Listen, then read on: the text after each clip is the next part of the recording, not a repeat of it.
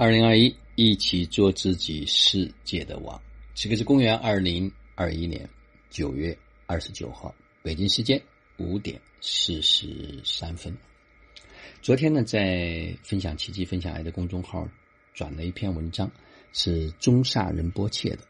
他的文章的题目是：如果你不明白敌人是你自己，你会把所有的时间用来埋怨他人和改造他人。那昨天把这个文章登出来之后呢，很多家人呢反馈非常的好，也跟我有一些讨论和交流，因为他跟我们啊一直所讲的向内走、向内看啊非常的一致啊，有就有家人说，那就干脆把它变成音频。那我今天呢就把这篇文章读出来，作为今天的体验记录。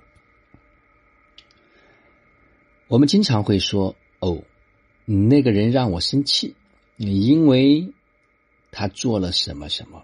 如果仔细检查了一下话，你会发现，事实上并不是那个人做了什么让你生气，让你生气的是你内心的执着。如果你没有任何执着，那个人做任何事也不会记录你。你是个非常非常爱干净的主妇，你不能容忍家里有任何不干净的地方。你的家每天都要打扫一遍，以确保你感觉良好。你开门倒垃圾的时候，却发现你的邻居把你俩之间的过道弄得一团糟，你因此怒火中烧。你去敲他们家的门，但如果你不是那么爱干净，你就会无动于衷。因此，这件事情本身并不具备记录你的因素。你会被记录，完全是因为你有洁癖。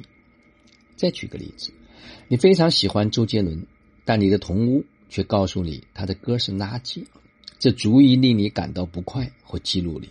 我们来分析一下，你认为他那句话激怒了你，实际上这句话很可能只是对你才有这种作用。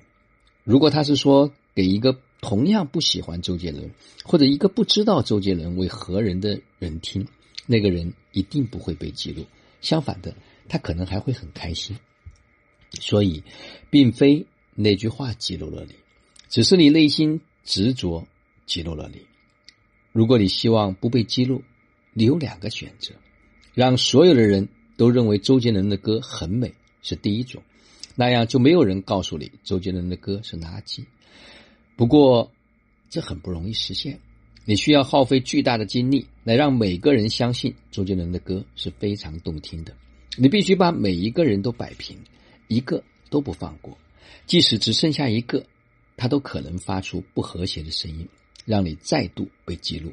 想一下，这种可能性有多大？你有可能完成吗？那另一种方法就是放弃你的执着，这样无论其他人说什么，你都无所谓。你知道，没有任何外境具有激怒你的企图和作用。我们经常说这样的话，我们抱怨别人把屋子弄得一团糟，抱怨别人说那些我们不爱听的话，抱怨我们没有受到应有的尊重。我们总是把造成我们痛苦的原因归咎于他人。萨特说：“他人是我们的地狱。”我们认为我们痛苦的罪魁祸首是别人，而不是我们自己。我们都不想要痛苦，所以我们试着说服别人按照我们希望的方式行事，不要说那些我们不爱听的话。对我们尊重，以及照我们的想法去做事儿，这可能在短期内会奏效，但是，但不是每个人都愿意服从你。即使你是美国总统，总有突如其来的痛苦等着你，而你对此毫无防范。如果仔细审视你的痛苦，你会发现你搞错了对象，你冤枉了好人，并不是其他人做了什么让你痛苦，是你自己让你痛苦。你有各种执着和习惯，当他们遭遇反弹的时候，你就会感受痛苦。刚才我们说到消除痛苦的方法是你放弃你的执着。虽然我用了“放弃”这个词，但其实并没有什么需要放弃的。你不需要把任何东西扔掉，因为本来就没有真实存在的东西。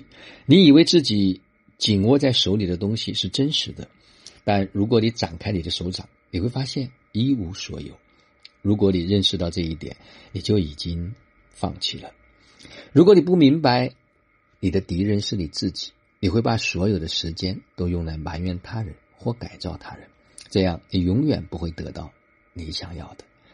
你希望避免痛苦，但你走错了路。你必须了解痛苦并非他人造成，这样你就可以顺藤摸瓜找到那个痛苦的发源地。我们的痛苦来源于我们的习气，而我们的习气来自我执。我们有我执，那是因为我们无名。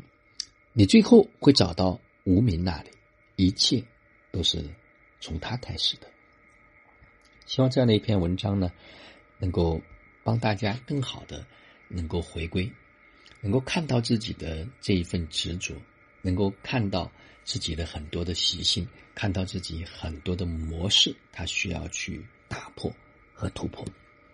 好了，就让我们每一天、每一刻、每一分、每一秒，都活在爱、喜悦、自由、恩典和感恩里，执行生活道，有道好生活，做有道之人，过有道生活。